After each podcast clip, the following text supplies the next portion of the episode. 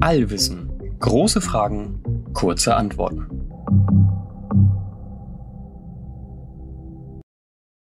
Moin und frohes neues Jahr 2024. Eigentlich ist die erste Folge im neuen Jahr ja immer unser Jahresrückblick auf das letzte Jahr. Jetzt ist es aber so, dass wir eine Folge, die wir eh schon lange machen wollten, perfekt auf der Weihnachtsfolge, also unserer letzten Folge, aufbauen können. Und deswegen machen wir heute erstmal das. Ja, das hier ist quasi die Folge, Folge der Weihnachtsfolge. Und dann gibt es unseren Jahresrückblick von 2023, nächste Folge. Gut. In unserer Weihnachtsfolge haben wir uns ja gefragt, warum funkeln Sterne?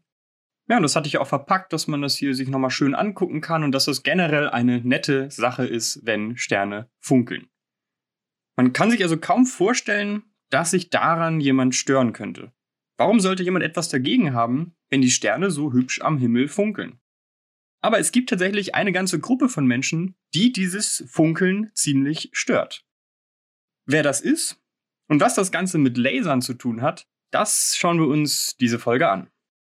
Wir fragen uns also, wen stört das Funkeln der Sterne?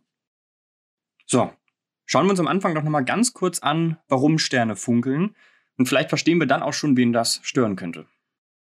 Wir haben letzte Folge gelernt, dass das Funkeln der Sterne im Endeffekt durch unsere Atmosphäre verursacht wird.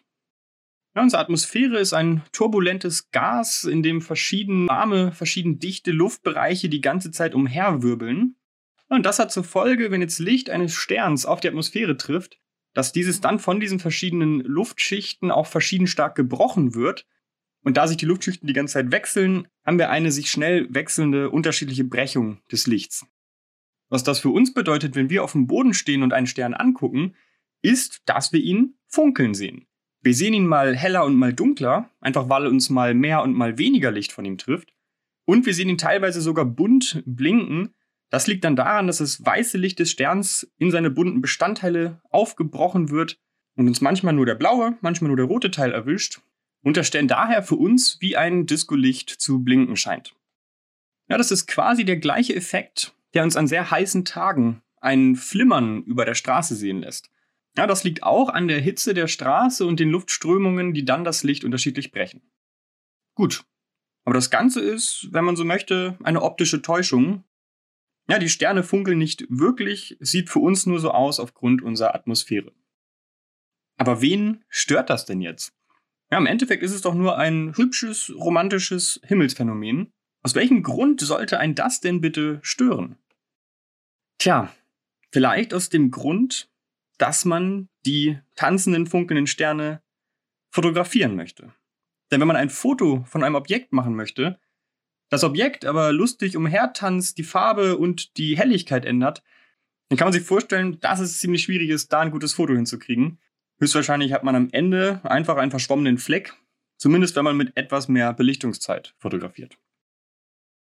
Das heißt, alle, die Sterne fotografieren und beobachten wollen, die stört dieses Funkeln. Ja, es stört natürlich schon Hobby-Astrofotografen, aber gut, ich meine, die haben dann den Stern so ein bisschen ausgeschmierter, das ist vielleicht nicht so schlimm, aber es stört vor allem Leute, die das hauptberuflich machen. Astronomen. Astronomen wollen Sterne und generell Himmelsobjekte beobachten, und wenn die auf einmal hin und her tanzen und Helligkeit und Farbe ändern, dann wird die Beobachtung dadurch deutlich schwieriger. Ja, das heißt, Astronomen stört das Funkeln der Sterne. Ja, und das übrigens nicht erst seit kurzem, sondern auch schon Newton und Galilei hatten damit zu kämpfen und haben es thematisiert. Das Funkeln der Sterne ist ein Ärgernis für Astronomen, seit es die Astronomie gibt. Tja, und Newton und Galilei, die konnten dagegen einfach nichts machen. Das Beste, was die machen konnten, ist auf den Berg zu steigen und so im Endeffekt die Atmosphäre, die zwischen einem und dem All liegt, ein bisschen zu reduzieren. Das war's aber auch schon. Ja, aber heutzutage ist die Technik deutlich ausgefeilter. Ja, und wir haben tatsächlich seit kurzer Zeit technische Möglichkeiten, dieses Funkeln der Sterne quasi auszuschalten. Ja, was diese Möglichkeiten sind, wie wir dem Funkeln der Sterne entgegenwirken können, das wollen wir uns jetzt nochmal genauer anschauen. Ja, es gibt im Endeffekt zwei technische Methoden, wie wir das Funkeln der Sterne minimieren oder sogar ganz ausschalten können. Die erste ist relativ offensichtlich. Denn was verursacht denn nochmal das Funkeln der Sterne? Ah, die Erdatmosphäre. Ja, das heißt, die Lösung liegt doch eigentlich auf der Hand. Wir müssen das Teleskop einfach außerhalb der Erdatmosphäre platzieren. Wir müssen es also ins All befördern und da gibt es keine Erdatmosphäre mehr. Es gibt keine turbulenten Luftschichten, die das Licht der Sterne irgendwie lustig funkeln lassen. Und schon ist das Problem gelöst und wir können die klarsten und unverfunkelsten Bilder von Sternen machen. Und genau das machen wir auch. Ja, es ist halt auch noch eine relativ neue Technik. Raumfahrt gibt es seit grob 60 Jahren, aber es ist die beste Lösung, um das Funkeln der Sterne zu verhindern. Ja, und wir haben ja auch schon einen Haufen Teleskope ins All geschickt. Berühmt natürlich Hubble und ganz neu das James Webb Space Teleskop, über das wir auch viel berichtet haben. Ist also alles super und äh, Problem gelöst, könnte man meinen. Na, aber Weltraumteleskope haben halt auch ihre Limitationen. Sie sind vor allem in ihrer Größe beschränkt, weil sie halt in die Rakete passen müssen. Ein Weltraumteleskop kann immer nur so groß sein wie unsere beste Rakete.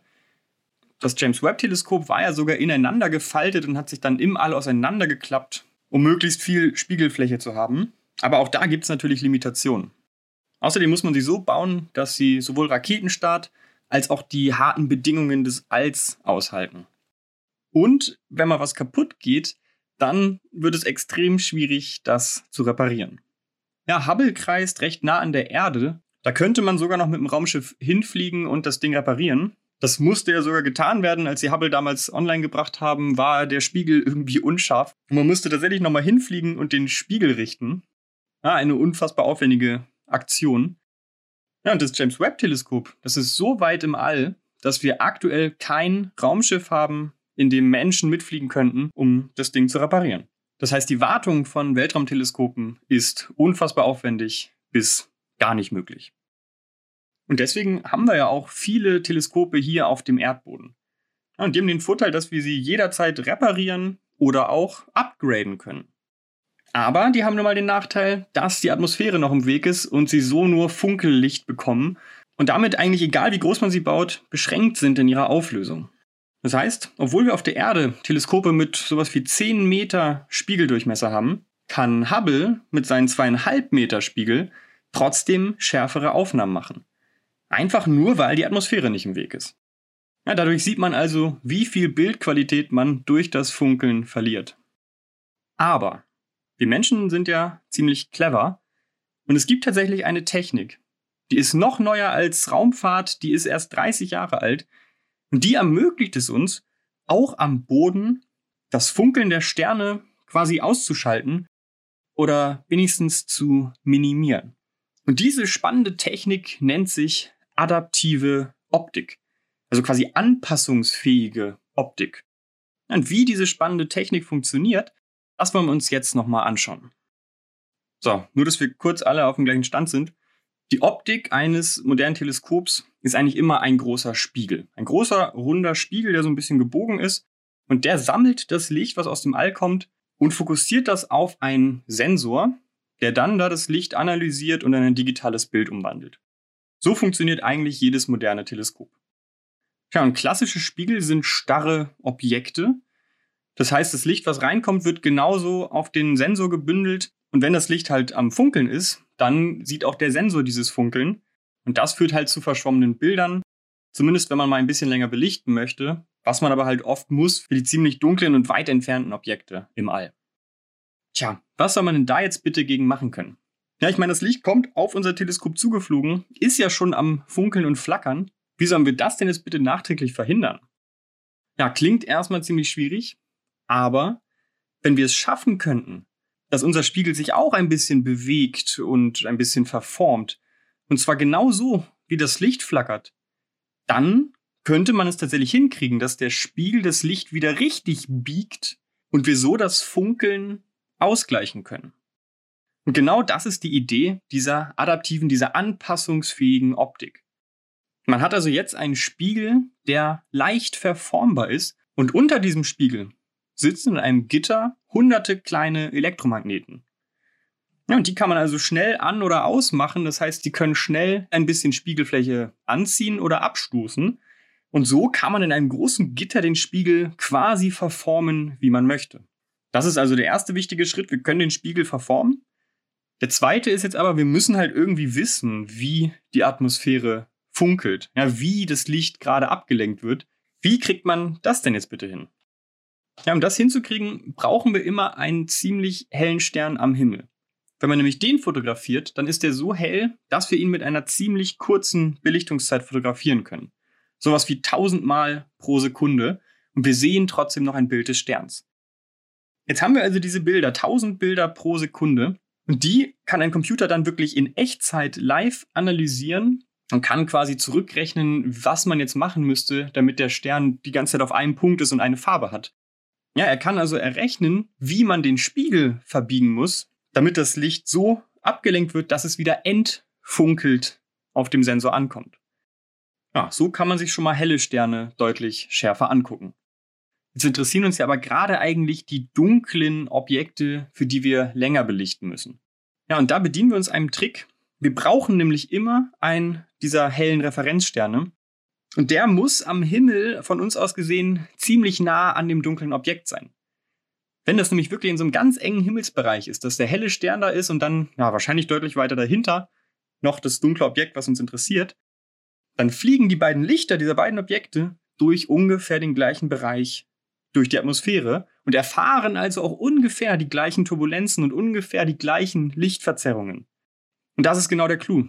Den hellen Stern können wir dann nämlich so schnell belichten, dass wir verstehen, wie die Atmosphäre das Licht quasi verfunkelt und dass wir das schnell in den Computer und so an die Spiegel übertragen können, der sich dann verformt und das Licht wieder entfunkelt. Und das Licht des dunklen Objekts wird dann genauso entfunkelt ja, und dadurch auch ziemlich gut abgebildet. Es ist halt nicht perfekt, weil es nicht genau der gleiche Bereich der Atmosphäre ist. Aber wenn das Objekt nah an dem hellen Stern ist, dann funktioniert das schon ziemlich, ziemlich gut. Okay. Wir können jetzt also das Licht von den dunklen Objekten, die uns interessieren, quasi mit der Methode der adaptiven Optik entfunkeln und dadurch dann Langzeitbelichtungen machen, wo das Objekt halt nicht mehr hin und her hüpft und die Helligkeit ändert, und dadurch kriegen wir eine sinnvolle Langzeitbelichtung hin, wo am Ende nicht ein verschwommener Punkt ist, sondern das Objekt wirklich deutlich schärfer zu sehen ist. Zumindest, wenn das Objekt, das uns interessiert, halt am Himmel sehr nah an einem hellen Stern ist. Und das ist halt schon eine ganz schöne Einschränkung. Ja, wenn man mal in den Nachthimmel guckt, dann sieht man mehr schwarz als helle Sterne. Das heißt, der Bereich, den wir uns so erstmal anschauen können am Himmel, ist relativ klein. So, das heißt, adaptive Optik ist scheinbar sehr begrenzt, könnte man meinen. Aber wir Menschen sind ja, wie gesagt, clever und haben auch dafür eine Lösung gefunden.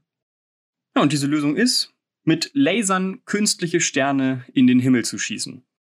Klingt ziemlich abgefahren, ist aber eine sehr sinnvolle Methode. Ja, konkret benutzt man spezielle Laser mit einer speziellen Wellenlänge, die den Hauptteil der Atmosphäre quasi ungehindert äh, durchdringen, aber dann in den oberen Schichten der Atmosphäre da ist eine Schicht hauptsächlich aus Natrium und in der regen dann diese Laser die Natriumatome zum Leuchten an. Und so erschafft man sich quasi einen künstlichen Stern. Denn wenn in den oberen Bereichen der Atmosphäre auf einmal ein kleiner Bereich leuchtet, ja, dann fliegt das Licht halt auch runter auf die Erde und zwar wieder durch die Schichten der Atmosphäre. Und auch das Licht dieses künstlichen Sterns erfährt ein Funkeln. Und diesen Laser können wir natürlich überall hinrichten, wo wir möchten. Das heißt, wenn uns einfach ein dunkles Objekt in einem generell dunklen Bereich des Himmels interessiert, schießen wir einfach mit dem Laser knapp daneben, erzeugen einen künstlichen Stern. Das Licht des künstlichen Sterns kriegt ein Funkeln durch die Atmosphäre, genauso wie das Licht des Objektes, das uns interessiert. Und so kann die adaptive Optik des Teleskops den Spiegel wieder so verformen, dass wir das spannende Objekt gut fotografieren können. Heutzutage macht man das meist sogar nicht nur mit einem Laser, sondern mit mehreren, sodass wir dann das Objekt sogar quasi einkreisen können und so wirklich ziemlich perfekt die Turbulenz in der Atmosphäre bestimmen können. Ja, falls jetzt übrigens jemand denkt, uh, jetzt werden da mit Lasern künstliche Sterne in den Himmel geschossen, das ist ja irgendwie nicht so cool, ich will doch den Nachthimmel so sehen, wie er ist. Keine Sorge, das sind Infrarotlaser und auch das Licht der Sterne ist im Infrarotbereich. Das heißt, wir Menschen können das gar nicht wahrnehmen. Wir sehen die Laser nicht, wir sehen die künstlichen Sterne nicht. Für uns bleibt der Nachthimmel so, wie er ist. Ja, aber wir haben ja auch Kameras, die Infrarot fotografieren können. Und deswegen gibt es auch ziemlich coole Fotos von großen Teleskopen, die einfach mehrere Laser ins All schießen. Das sieht schon ziemlich spacig aus. Hat auch vielleicht jemand von euch schon gesehen. Aber jetzt wisst ihr, das ist keine neuartige Laserwaffe und das ist auch kein Screenshot aus Star Wars. Das ist einfach eine clevere Methode von Astronomen, um künstliche Sterne zu erzeugen, damit man dann andere Objekte im All besser und schärfer beobachten kann. Wir hauen euch übrigens mal ein Foto von so einem Laserteleskop auf unseren Instagram-Channel. Das sieht einfach ziemlich, ziemlich cool aus. So, das ist also wirklich schon eine ziemlich krasse Technik, wie ich finde. Wurde sich übrigens so vor 70 Jahren etwa ausgedacht, haben wir aber erst seit etwa 30 Jahren. Und zwar wirklich, weil die Technik einfach noch nicht weit genug war. Ja, man muss sich vorstellen, da haben wir kleine Elektromagneten, die müssen in einem Takt von 1000 Mal pro Sekunde irgendwie den Spiegel verformen. Und wir mussten auch überhaupt erstmal einen Computer haben, der live so schnell so viel rechnen kann. Das war, glaube ich, tatsächlich sogar die größte Limitation. Aber mittlerweile sind Computer und Technik generell so fortgeschritten, dass wir das Ganze ziemlich gut umsetzen können. Ja, die erste richtige adaptive Optik gab es, wie gesagt, vor 30 Jahren, ist nicht lange her. Aber die Technik entwickelt sich natürlich auch weiter und wird immer und immer besser. Und um wie viel besser und äh, ein paar Beispiele wollen wir uns jetzt am Ende nochmal kurz anschauen. Ein berühmtes Beispiel ist das sogenannte Very Large Telescope. Ja, das heißt wirklich so. Das ist ein großes europäisches Teleskop ne, und steht deswegen natürlich in Chile. Genau, in Südamerika. Aber das liegt einfach daran, dass man da eine sehr, sehr trockene Wüste hat mit kaum Lichtverschmutzung in der Nähe. Und in dieser Wüste gibt es auch noch einen Berg, der mehrere tausend Meter hoch ist. Und wenn man auf diesem Berg jetzt ein Teleskop platziert, das ist eigentlich so der allerbeste Ort, den man sich vorstellen kann. Weil man hat eigentlich nie einen bewölkten Himmel, hat immer trockene Luft und ein paar tausend Meter Atmosphäre weniger, weil man sich halt auf dem Berg befindet. So, das Very Large Telescope, das sind vier große Teleskope, die haben jeden acht Meter großen Spiegel vom Durchmesser. Ja, und die waren auch schon vor adaptiver Optik ziemlich gut, aber zum Beispiel nicht so gut wie Hubble. Nochmal zur Erinnerung, Hubble hat einen zweieinhalb Meter großen Spiegel, und zwar nur einen davon. Das heißt, ein zweieinhalb Meter großer Spiegel im All ist besser als vier acht Meter große Spiegel auf der Erde. Daran sieht man, wie krass die Atmosphäre die Bilder verzerrt. Aber das Very Large Telescope hat seit etwa 20 Jahren eine adaptive Optik eingebaut und die sorgt tatsächlich dafür, dass das Teleskop jetzt eine dreimal bessere Auflösung als Hubble erreicht. So generell, so ganz grob verbessert eine adaptive Optik die Auflösung eines Teleskops tatsächlich so um das 10 bis 100-fache. Das ist echt ein gigantischer Faktor, den wir da rausholen können, indem wir diese smarte Technik anwenden. Ja, und als kleiner Ausblick, es wird gerade das nächste und noch größere europäische Teleskop gebaut, übrigens auch in Chile. Das wird das sogenannte Extremely Large Telescope. Ja, die Namen sind wirklich super. Und das soll ein Spiegel von 40 Meter Durchmesser haben und die bisher beste adaptive Optik aller Zeiten mit 6000 kleinen Elektromagneten, die den Spiegel verformen. Und da soll die Auflösung dann sogar 500 Mal besser sein als ohne adaptive Optik. Ja, wenn das Teleskop also fertig ist, wird das ein ziemlich spannendes Ding.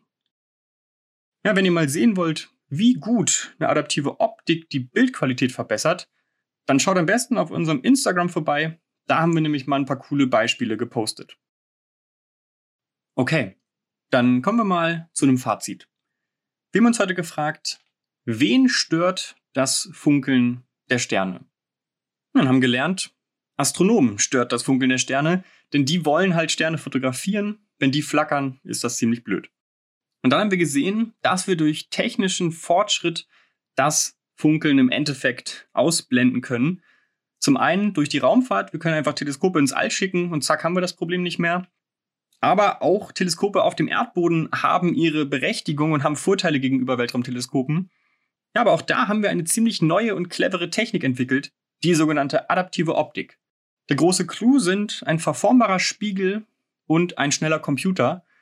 Ja, denn dann kann man sich Licht von einem hellen Objekt angucken, das sehr oft pro Sekunde fotografieren, im Computer live ausrechnen, wie man den Spiegel verformen muss, damit dieses Funkeln aufhört. Also wenn man sich das quasi von außen anguckt, man hat da einen riesigen Spiegel der tausendmal pro Sekunde irgendwie seine Form ändert, der die ganze Zeit selbst am Wackeln und am Fluktuieren ist und so das Licht, was durch die Atmosphäre kommt, wieder entfunkeln kann. Ja, also wirklich eine ziemlich spannende und neuartige Technik, mit der man aus Teleskopen auf der Erde noch einiges rausholen kann. Ja, und diese Technik wird immer weiterentwickelt und wird immer besser. Und so entsteht quasi, wenn man so möchte, eine Art Wettrennen zwischen Weltraumteleskopen und Teleskopen hier auf der Erde, was die Auflösung angeht. Aber dieses Wettrennen ist, glaube ich, etwas, das keinen Astronomen stört.